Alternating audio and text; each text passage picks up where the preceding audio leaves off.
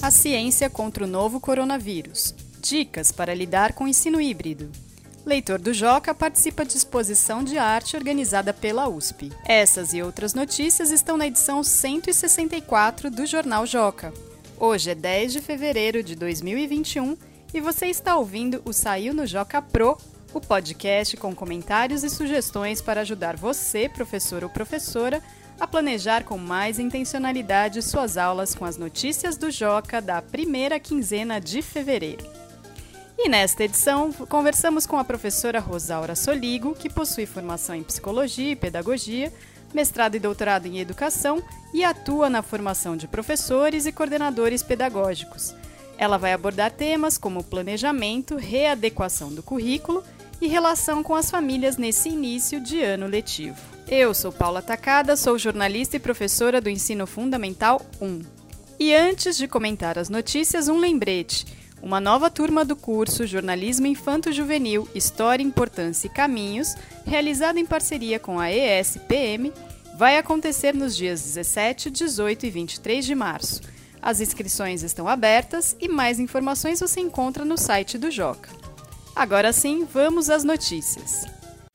Ciência e tecnologia. Diversos profissionais, como cientistas e engenheiros, têm investido em ações que, ao lado das vacinas, podem ajudar a diminuir os impactos da pandemia do novo coronavírus. Na página 7, você encontra algumas dessas ações, como tratamentos, medicamentos, calculadora epidêmica e diferentes usos da tecnologia para identificar a Covid-19. Brasil! Como organizar os estudos no ensino híbrido? Na sessão em pauta, os leitores Laura e Gael, alunos do Colégio Albert Sabin, em São Paulo, dão dicas de estudante para estudante. A leitura dessa reportagem pode ser um bom ponto de partida para conversar com seus alunos sobre essa nova modalidade de ensino que mistura aulas presenciais com aulas virtuais. Cultura! O leitor do Joca, Pedro B., de 12 anos, costuma expressar suas ideias e sentimentos por meio de desenhos. Motivado por uma ação do Joca, ele fez uma ilustração em que um garoto aparece preso dentro do coronavírus, como se o vírus fosse uma cela, uma prisão. Na reportagem da página 8, você vai entender como essa bela imagem foi parar em uma exposição virtual da Universidade de São Paulo, USP. Fique de olho, porque seus alunos também podem participar das diversas ações organizadas pelo Joca ao longo do ano. Esses foram os destaques das notícias que estão na edição 164 do Jornal Joca, que já está disponível em formato PDF no portal jornaljoca.com.br. Agora vamos conversar com a professora Rosaura Soligo, que possui formação em psicologia e pedagogia, mestrado e doutorado em educação Integrou a equipe nacional do PROFA, Programa de Formação de Professores Alfabetizadores, e atua na formação de professores e coordenadores pedagógicos. Obrigada, professora Rosaura, por ter aceitado o convite de participar do podcast. Eu é que agradeço, Paula. Muito obrigada pela possibilidade de estar aqui conversando com vocês no podcast dessa iniciativa bacana que é Saiu no Joca Pro. Para começar, professora, muitas pessoas afirmam que, do ponto de vista da educação, 2020 foi um ano perdido. A senhora concorda com essa afirmação? Bem, Paula, eu penso que seria de nossa parte uma grande hipocrisia afirmar que meses e meses de distanciamento dos meninos e meninas é, da escola em sua versão regular, conhecida de todos nós, presencial, não teria tido nenhum efeito, nenhum prejuízo, nenhum impacto. Né? Isso seria a rigor, no limite, em contrapartida, afirmar que a escola não tem tanta importância assim, que não é absolutamente o que nós achamos, não é? Agora, a afirmação de que 2020 teria sido um ano perdido do ponto de vista da aprendizagem, essa já me parece bastante complicada. Eu não concordo, porque, a meu ver, é papel da educação escolar garantir a formação plena dos alunos, tal como prevê o relatório Delors, produzido e publicado nos anos 90 do século passado, que indica os quatro pilares da educação para o século XXI, resultado da reflexão longa de um conjunto de especialistas em educação. E esses quatro desafios são aprender a conhecer, aprender a fazer, aprender a conviver e aprender a ser. Sendo que conhecer, fazer e conviver supostamente deveria contribuir para que as pessoas tivessem uma formação na escola que eh, as fizesse ser cada vez melhores, né? Então, é, passar por uma pandemia, que ao, ao meu ver, uma tragédia social de enormes proporções, como a gente passou, e afirmar que os meninos não aprenderam nada, que as meninas não aprenderam nada, é algo com o qual não posso concordar em hipótese alguma, né?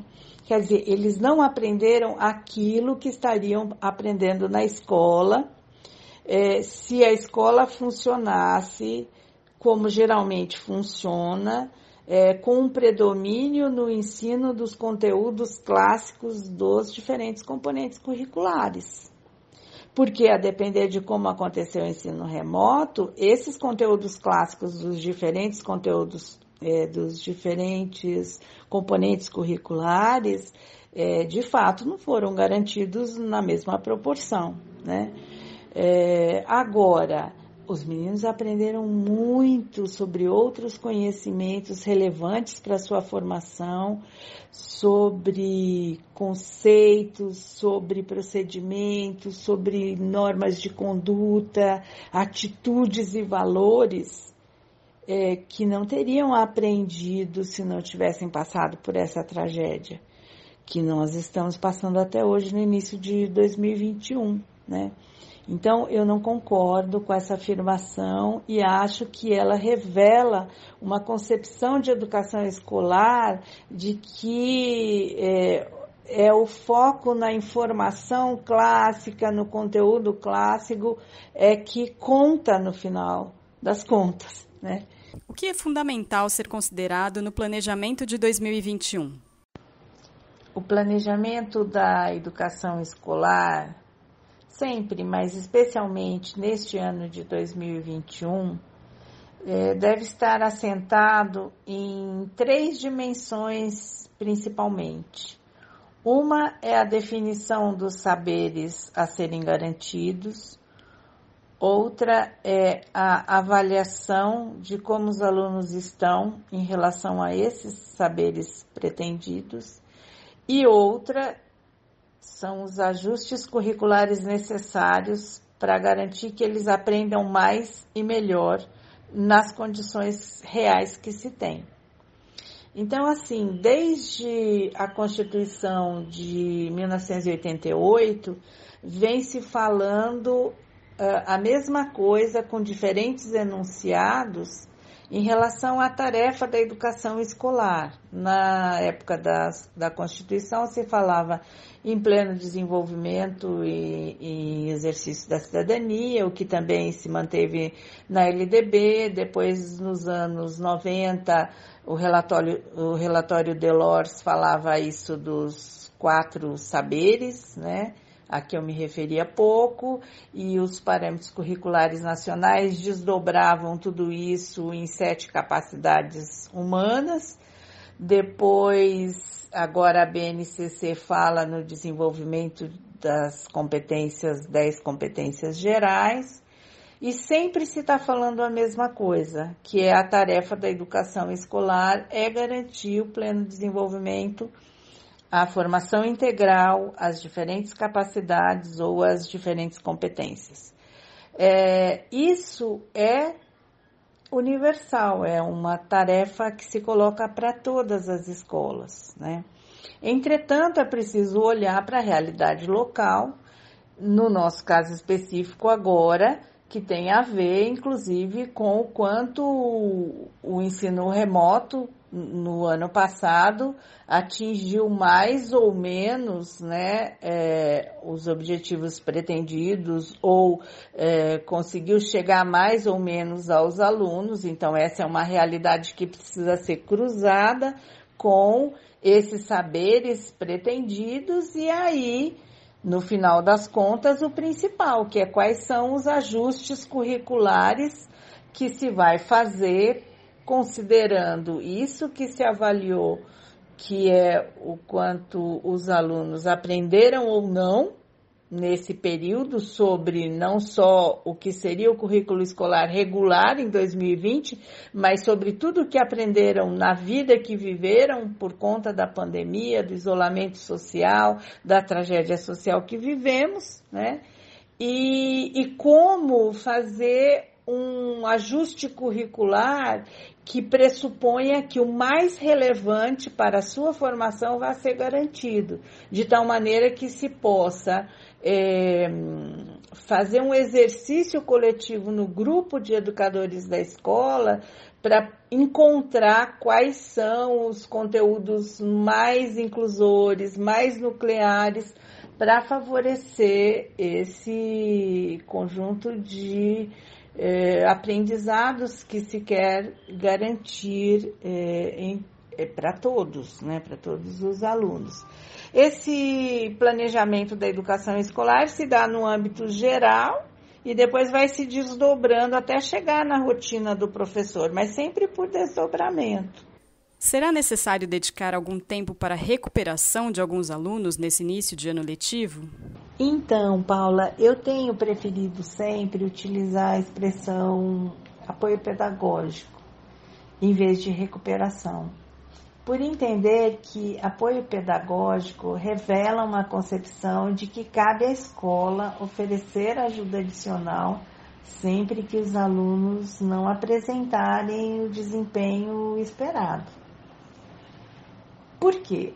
Porque se nós entendemos que é função social da escola garantir a aprendizagem de todos, também será função da escola oferecer ajudas é, qualificadas, específicas, adicionais para alunos que não apresentam o desempenho esperado.